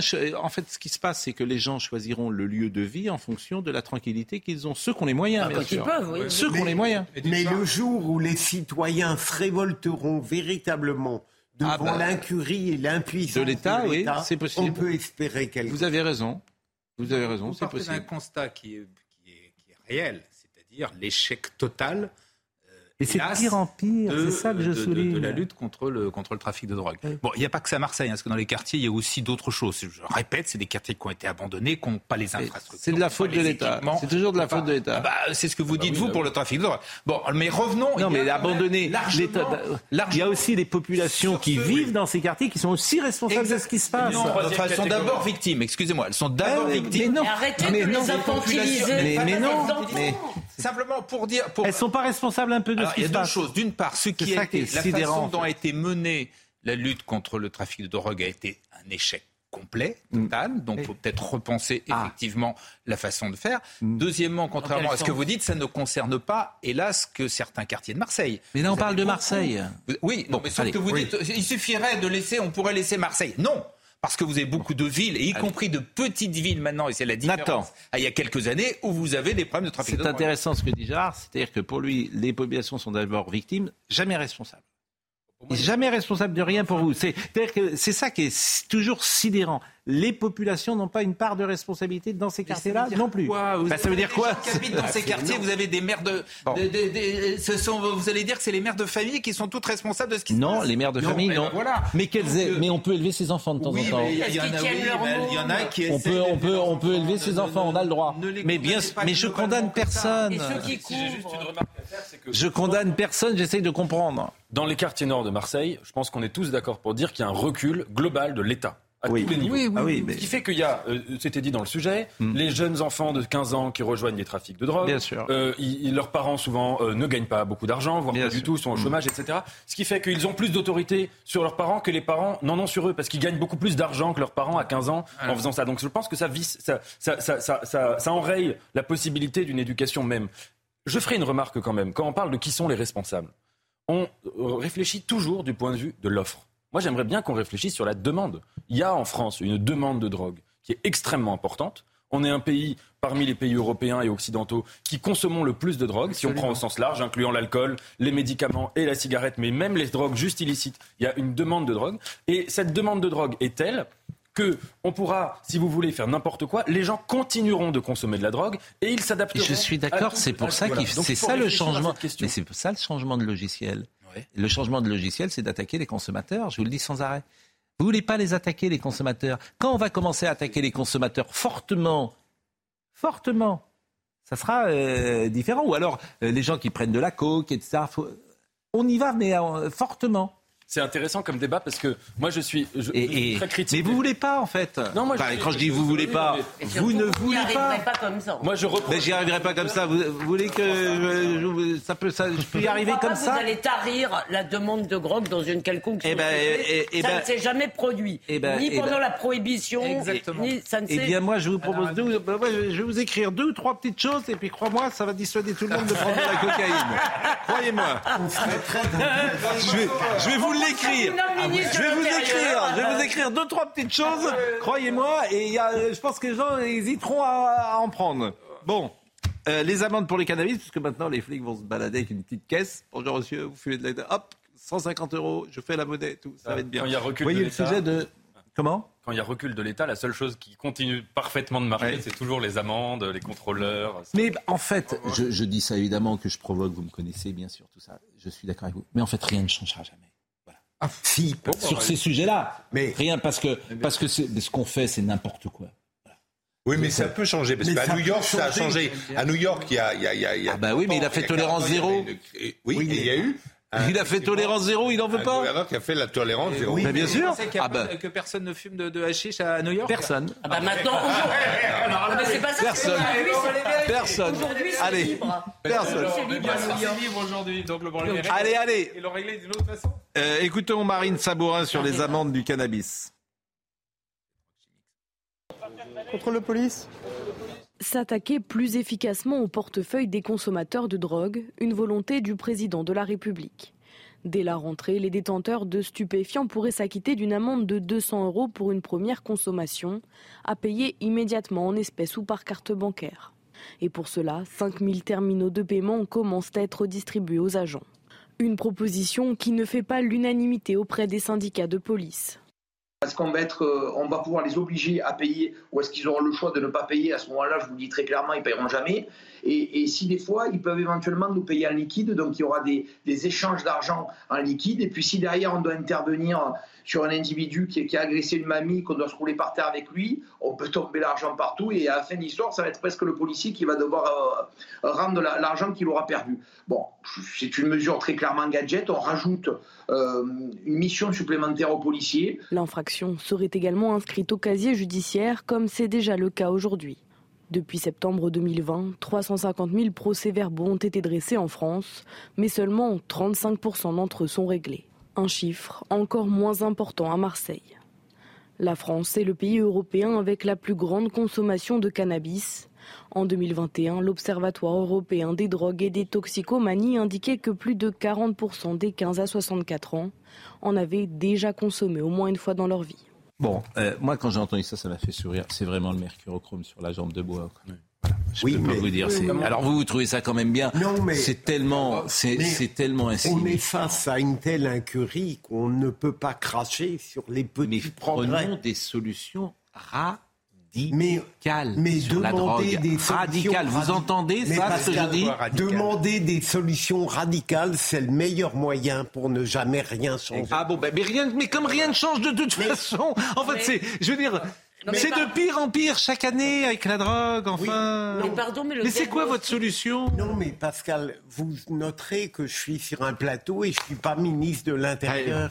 Ben, un ministre, il devrait dire drogue zéro. Mais, mais bien sûr. Mais attendez, pour aller Voilà. dans votre- Mais je suis de votre avis. Ben oui, Ou drogue. légalisation, ou légalisation du cannabis. ou Ou légalisation, légalisation ou du légalisation. cannabis comme le tabac est légalisé et Et avec des sauf grosses taxes. San Francisco Oui, et York, ça légalisation- donne pas de très bons résultats. vous- vous n'êtes pas- Légalisation de l'alcool, l'alcool est bien Vous n'êtes légalisé. pas si vous sérieux. voulez. Vous n'êtes- L'alcool. Vous n'êtes pas sérieux. Je voudrais dire un mot sur la responsabilité. Pardon. Oui. Non, vas-y, vas-y. oui. Non, c'est parce que moi je me rappelle toutes Hmm. ces mères euh, dont on nous dit euh, les pauvres, les victimes. C'est pour aller dans votre sens là-dessus. Euh, en 2005, tous ces gens disaient c'est l'État qui est dégueulasse, c'est la police qui est dégueulasse, qui est victimisé leurs propres enfants. Il y avait du trafic de drogue, vous vous rappelez, c'était déjà euh, mm. tout à fait le cas. Et il y a quand même effectivement dans ces quartiers, on, crie contre l'État de temps en temps, mais le reste du temps, on défend les jeunes contre l'État. Nathan. je, pense qu'il faut réfléchir à ce qu'on reproche aux consommateurs. Pour ma part, je sais ce que je leur reproche. Je leur reproche de financer bah des réseaux qui font couler du sang. C'est un reproche social. Et je parle notamment des consommateurs qui appartiennent parfois à la grande bourgeoisie, qui font des soirées mondaines. Voilà. Mais je ne leur reproche pas euh, l'argument hygiéniste qui s'abîme la santé. Ça, on était d'accord sur la politique sanitaire. Mais je suis parfaitement d'accord. Moi, je trouve qu'un individu a le droit de se ruiner la santé. C'est sa liberté. Je, partage à 100% votre avis. d'État qui consiste à, interdire aux gens de prendre de la drogue et de se faire du mal, je ne le comprends pas. Je dis ça, moi je n'en consomme pas, hein, parce que souvent les gens qui disent ça euh, sont euh, jugés partis. Moi c'est pas mon cas. Mais euh, à mon avis, il faut pas mélanger ces deux registres. Oui, on tolère, on tolère le tabac qui fait 70 000 morts par an. Enfin, excusez-moi. Exactement. 70 000 morts non, mais de toute façon, Mais heureusement qu'on le tolère, on va pas l'interdire. Mais de toute bah façon, comme les politiques de prohibition ne marchent pas, il vaut mieux bah faire une politique de légalisation. J'insiste, Pascal, eh ben, et taxer fortement évidemment les produits. Eh ben allez-y, Mettez nos gosses, euh, vous avez vu les ravages que ça fait. Franchement, mais je ne dis pas de légaliser l'héroïne ou la cocaïne, mais le, le, le Et après, ça sera autre chose. Les trafics, tout le monde vous l'explique. Il faudra faire autre chose. Euh, on ira vers d'autres trafics encore plus graves. Vous ne voulez pas attaquer, mais c'est normal. Je, vous connais tous par cœur. Vous ne voulez pas. Est-ce que ça a marché la prohibition aux États-Unis, Pascal? Est-ce que ça a marché? Mais Ou est-ce que ça a développé le crime Je vous pose la, la, prohibition, c'est encore autre chose. Ah bah, je vous dis qu'attaquer les consommateurs, d'aller les chercher, de les mettre en dehors de la société, ça vous va Ça vous va Vous voulez qu'on les et que et pendant trois ans, alors évidemment, ça va changer. Là, ça va bouger. La société, elle va bouger. Quand tu vas commencer à prendre des gens qui prennent de la cocaïne euh, la troisième fois et de les mettre en dehors de la société pour toujours, évidemment, ça va bouger. C'est très bien que c'est totalement irréel. Eh ben, alors ne faisons rien. Ne faisons rien. Ne faisons rien. Ne faisons rien. Alimentons. C'est très bien. Vous êtes des criminels. Si, je suis désolé de vous le dire, vous êtes des criminels. En fait, c'est ça la réalité. Vous ne vous êtes des gens criminels. L'échec Pardon, vous voyez bien que la Mais tout le monde, mais tout le monde averti hein, de regarder parce qu'on n'est pas les seuls allez. pays. On fait Vous voyez bien que la prohibition n'existe pas aujourd'hui. Très bien. Bon, allez. Ah, oui, ça vous énerve. Et non, ça m'agace parce qu'en fait, vous ne voulez rien. Rien ne change avec Donc, soit on veut vos solutions, soit on veut rien. On a le choix entre vos solutions, et trois ans à l'ombre pour ceux qui prennent de la côte, dans toute la vie à l'ombre. Mais enfin, qu'est-ce que vous, comprenez bien que c'est un... où on considère que c'est un drame, ce que je pense moi. C'est un drame absolu, la drogue. Absolu. Ça devrait être le. C'est la source de tout. exactement. Mais, ça devrait être un combat, mais euh, euh, total, mais sur tout le territoire. Vous voyez bien que cette prohibition n'existe pas dans les faits. J'ai une question. Pourquoi vous pensez qu'il y a en France une demande en cannabis plus, la plus importante d'Europe? Quelles sont les causes de ça? pas de réponse à ça. Parce que c'est ça qui est important. Comment se fait-il que notre pays consomme autant de drogue? Comment se fait-il que ce pays, en 40 ans, euh, soit le pays qui a perdu euh, comment dire, euh, son, esprit, son état d'esprit, sa, sa légèreté. Vous avez vu ce qui se passe en France en 40 ans, vous êtes allé en Espagne, en Italie, vous allez dans d'autres pays. Il y a une crise intellectuelle, culturelle qui a peut-être nulle part ailleurs. Il y a une dose de mal-être, à mon avis, de, un besoin Et qui a de nulle part ailleurs. Alors interrogez-vous pourquoi. plus grande en France. Exactement, interrogez-vous pourquoi. Elle est multifactorielle, hein, comme euh, toujours. Bon, Fabien Bourgeonnier, ça c'est un sujet gravissime, dramatique. Loïc, ma vie, mon drame, mon combat, et c'est votre fils qui est à la une. Euh, je voudrais, euh, parce que je pense que personne n'a oublié le drame de Milas, mais je voulais qu'on voit euh, ce sujet qui rappelle les conditions. C'est des images que vous, peut-être, vous, que vous ne regardez jamais ou que vous ne voulez pas voir? Si, je les regarde. Je les regarde parce que je veux encore une fois que ça ne recommence plus. Je veux qu'on s'arrête. Déjà, on va parler sur le drame par lui-même, sur l'annonce du décès, par exemple. C'est un calvaire en France. Chaque famille, à chaque fois qu'il y a un drame qui se produit, l'État ne fait rien et on, laisse les gens à la dérive. Il y a sur le drame du Mias, mais on est sur tous les drames, sur l'affaire Palma, sur tous les drames qui se produisent. Euh, on ne parle jamais des victimes. Hmm. Et c'est eux qu'on oublie. Et c'est une horreur. Euh, voilà. C'est ce que dit d'ailleurs. il faut le témoigner et il faut le dénoncer. Monsieur Aleno, qui est venu sur euh, ce plateau, qui est venu témoigner en tout cas, et qui raconte effectivement que l'État euh, ne fait rien et il se retrouve à 3 heures du matin dans une, à l'hôpital euh, bah, Sur notre drame, on a été laissé complètement à l'abandon. Donc, euh, nous, on l'a su, moi je l'ai su à 18h et euh, officiellement, on me l'a annoncé à 2h du matin. Donc, je, imaginez le créneau horaire que ça peut, ça peut se Alors, je veux qu'on voit le sujet et puis après, on, euh, on, on pourra lire effectivement quelques passages de votre livre qui est bouleversant.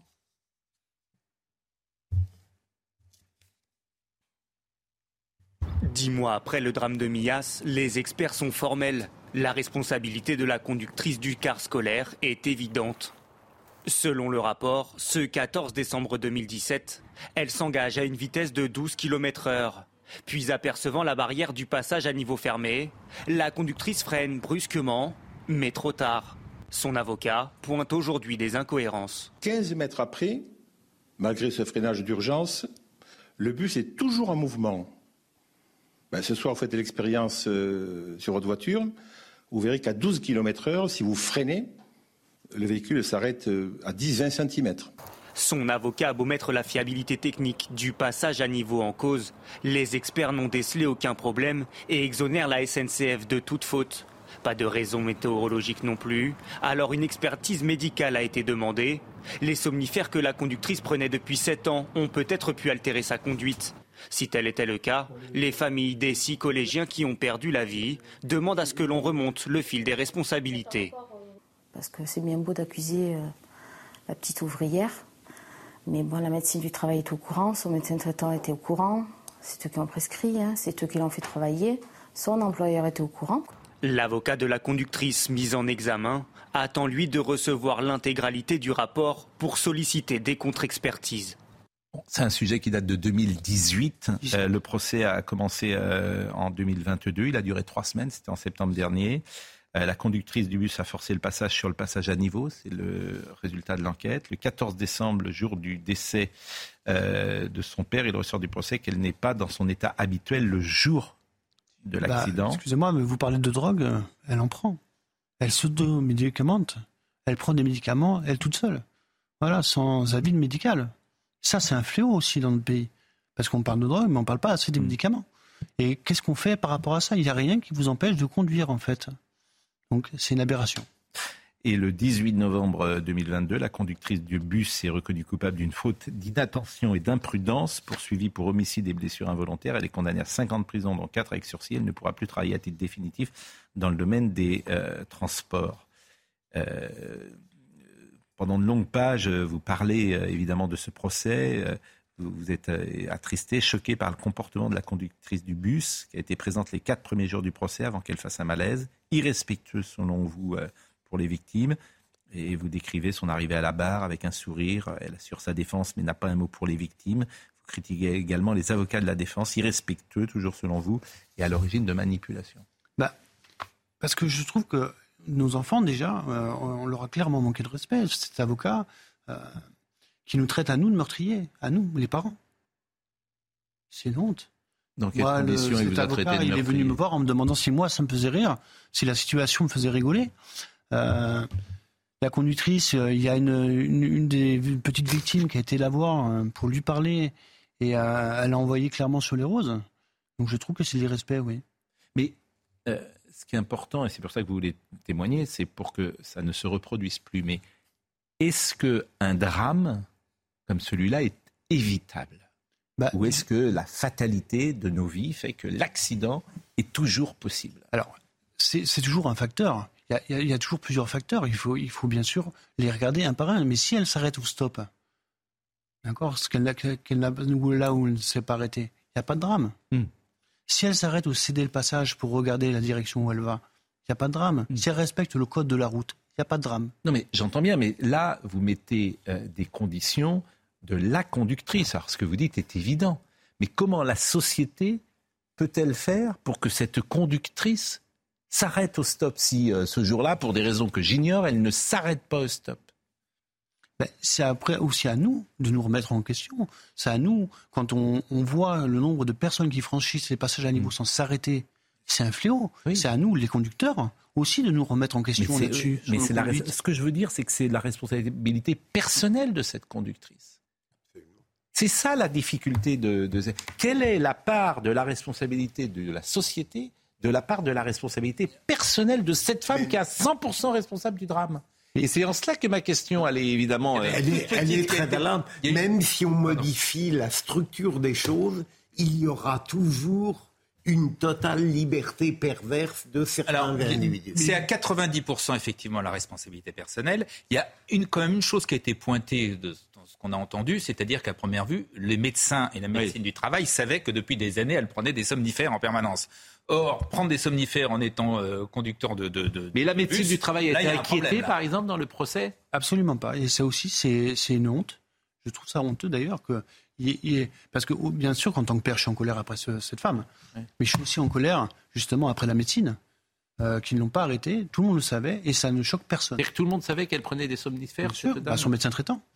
C'est lui qui lui prescrivait. problème. Donc euh, il y a un Donc, alors là, par exemple, concrètement, quelqu'un qui prend euh, des somnifères, on pourrait imaginer euh, une loi euh, qui interdise d'être euh, dans ce type de métier à risque, faut- il conducteur, chauffeur routier, parce etc. peut pas non plus arrêter tout le monde pour dire sans rien. Comment, comment il, après il continue à aller travailler Moi, j'ai une dame qui m'a appelé un jour en me disant qu'elle avait une lourde pathologie et elle demandait à ce qu'on l'arrête. Son propre employeur ne voulait pas l'arrêter, donc ne voulait pas arrêter sa conduite et rien ne l'arrête. Donc il faut bien trouver une solution. Il faut trouver une, une alternative à ces gens-là pour que effectivement le temps de, leur pathologie, euh, ils soient arrêtés et après on, leur donne un, autre, métier. Euh, vous avez parlé effectivement de combien on est seul euh, lorsque la mort d'un enfant arrive, et je me souviens du témoignage de Yannick Aleno. Le drame intervient à 16h07, Fabien est contacté à 16h10 par votre femme, vous êtes contacté par votre femme, qui a eu une nouvelle de l'accident et qui vous demande de se rendre sur place. Euh, vous prenez connaissance du drame à la télévision, vous rendez au collège où, vous retrouvez votre fils aîné. Euh, vous aurez confirmation que votre fils est décédé le soir même à l'hôpital. Et vous écrivez à ce moment-là, mon cerveau ne me commande plus, j'explose, la lumière s'éteint, je tape sur une table, je crie, les larmes n'arrivent plus à couler. La porte s'ouvre, les policiers me tirent vers l'extérieur, je suis encerclé par plusieurs euh, d'entre eux. Bah, si vous voulez, j'ai survolé ce drame en fait quand, ma, femme m'a- m'appelle. J'ai la télé allumée et je vois ce bandeau, la lumineux, drame de Mias.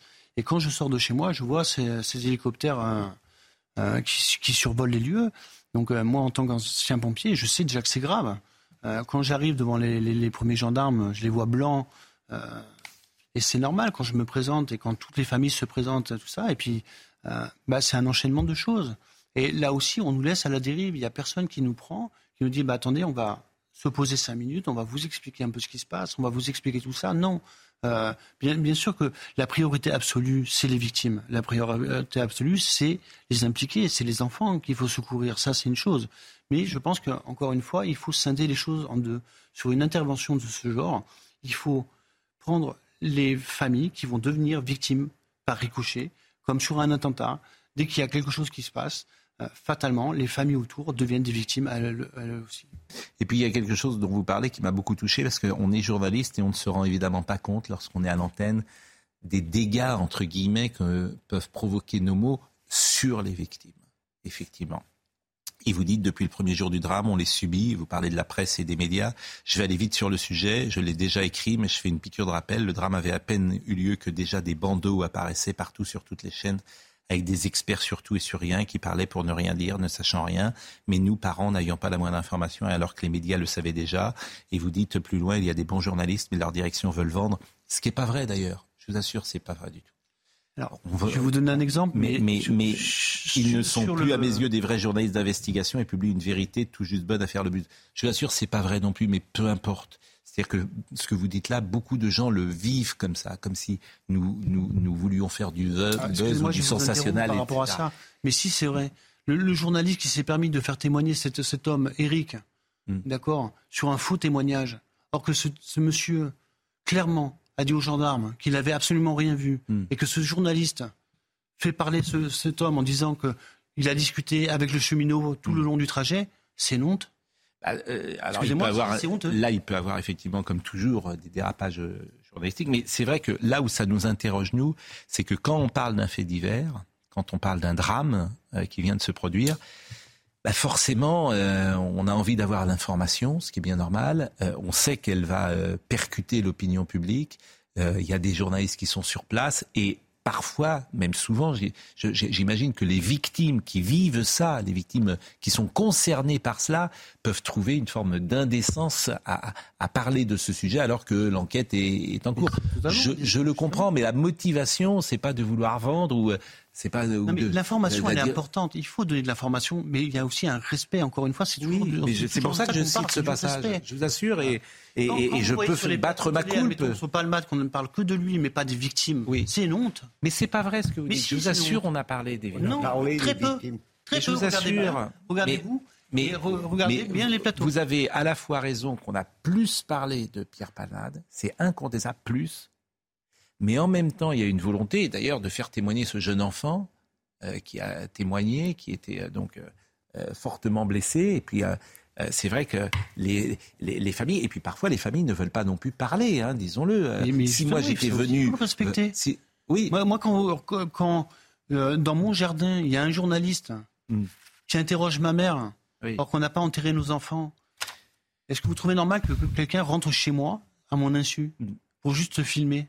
C'est pas normal. Je, partage votre avis. Euh, j'ai le sentiment que les journalistes aujourd'hui, quand même, euh, font plus attention que la génération précédente. Je pense à l'affaire Grégory, qui avait été un summum d'indécence, où euh, quand même la une de, de, certains journaux, c'était les, les, les, cadeaux qu'aurait reçus du Grégory, qu'ils avaient été mettre sur la tombe du petit Grégory. Vous voyez, on en était là. Donc j'ai l'impression quand même que les, les jeunes journalistes sont plus vigilants, les rédactions sont plus vigilants. Mais, mais j'entends ce que vous dites. L'information est importante, il faut la donner. Il faut la donner, mais, mais, mais au bon moment. C'est vrai que quand... on avait accusé un notaire de viol, euh, c'était le Brunet en Artois, il n'y avait pas, euh, et c'était, c'était incroyable, on avait détruit, euh, la presse de gauche avait détruit la vie d'un homme, et il y avait à l'époque pas du tout ces chaînes d'information continues. Hmm. Bah, il y avait une presse qui était censée travailler plus en détails en longueur et euh, on a quand même eu euh, ce drame. Bon, euh, restez quelques secondes avec nous encore. Vous avez créé une association, ça faut le dire. Depuis ce drame, j'ai créé une association d'aide aux victimes à la mémoire de nos anges qui a pour but de la prévention routière et ferroviaire ainsi que la sensibilisation des personnes et des pouvoirs publics au danger de la route. ça, c'est important parce que c'est le but finalement de votre livre, le but, de témoigner cette association et, et, de faire en sorte il faut que, ça ne encore une fois, il faut que ça change. Il faut que même les sanctions pénales changent. Il faut, admettons, l'homicide routier. Il faut que ça mm. change. Il faut, mm. faut pas s'arrêter. Ce que dit M. Aleno d'ailleurs. Sur, sur euh, c'est pas possible quand on, nous, on, mm. parents, on a pris perpétuité, de voir nos bourreaux prendre que du sursis. Ce n'est pas possible. Alors je dis pas qu'il faut prendre de la prison à vie, mais il faut trouver une réelle sanction. C'est pas normal de voir dehors quelqu'un qui a tué. Alors là, nous, effectivement, elle n'a pas voulu ça, j'en ai bien conscience. Mais quand vous avez quelqu'un qui prend de la drogue, mm. de l'alcool, qui, roule sans permis de conduire, et qu'on laisse dehors, sûr, pas c'est le combat de M. Aleno. Alors, c'est bouleversant. On va écouter Simon Guillain dans une seconde, mais je voulais simplement, euh, parmi les thèmes que vous évoquez, la détresse d'un père, vous dites depuis ce jour, plus un cadeau à ton frère ou à ta sœur n'est offert le jour de Noël. Ils font une liste. Puis, dès que nous leur avons acheté, nous leur offrons. Peut-être avons-nous tort, je ne sais pas. Noël est une fête de famille. Donc pour nous, plus aucun intérêt puisque notre famille n'est plus. Euh, je trouve que ce livre est évidemment euh, bouleversant et que euh, c'est pour ça ce matin que on souhaitait que vous soyez avec nous. Il est 10h33, Simon Guillain. Deux jours après la rébellion du groupe Wagner, le ministre russe de la Défense Sergei Shoigu est réapparu à la télévision ce matin. Très critiqué par le chef de Wagner, Evgeny Progogine, il s'est rendu dans un poste de commandement des forces russes dans l'ouest de l'Ukraine, où s'est tenue une réunion avec les responsables d'une des unités. Une audience décisive concernant le port du hijab sur les terrains de sport a lieu aujourd'hui au Conseil d'État. Le collectif des hijabeuses réclame le droit de jouer voilé lors des compétitions sportives. Une audience qui intervient à 13 mois des Jeux Olympiques 2024. Et puis 4,1 euh, millions de personnes sont en situation de fragilité financière en France sur l'année 2022. Euh, C'est un chiffre stable malgré l'inflation qui touche le pays. Les banques appliquent toute une série de critères pour identifier ces populations, basés notamment sur des incidents bancaires, comme par exemple des chèques sans provision ou encore euh, des situations de découvert.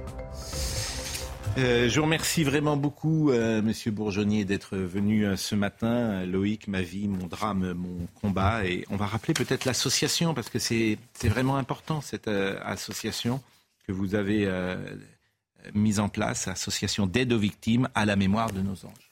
on fait de la prévention routière, on fait de la prévention ferroviaire. Euh, j'ai rallié euh, les associations avec Brittany, Saint-Médard et Allinge qui sont des drames ferroviaires, où on fait des commissions d'enquête pour euh, voir les problèmes sur la SNCF, sur les passages à niveau par exemple. je fais partie de la, DATEP, où on passe voir tous les enfants dans les collèges, les tous les établissements scolaires de notre département, et ça se passe tout dans toute la France, où on essaye d'impliquer les jeunes au port de la ceinture, mmh. de ne pas se mettre en danger, comment évacuer un véhicule en cas d'incendie, par exemple, ou en cas de malaise du chauffeur. Euh, on essaye aussi euh, de sensibiliser les chauffeurs euh, avec le téléphone portable, parce que ça, c'est un fléau dans notre pays. Hmm. tous les conducteurs, alors je ne dis pas que c'est tous les hmm. conducteurs de car, attention. Hein, Et toutes ces choses-là. Ça arrive malheureusement trop souvent où ils ont les téléphones au volant. Ben merci, merci beaucoup. On va marquer une pause et se dire au revoir dans une seconde.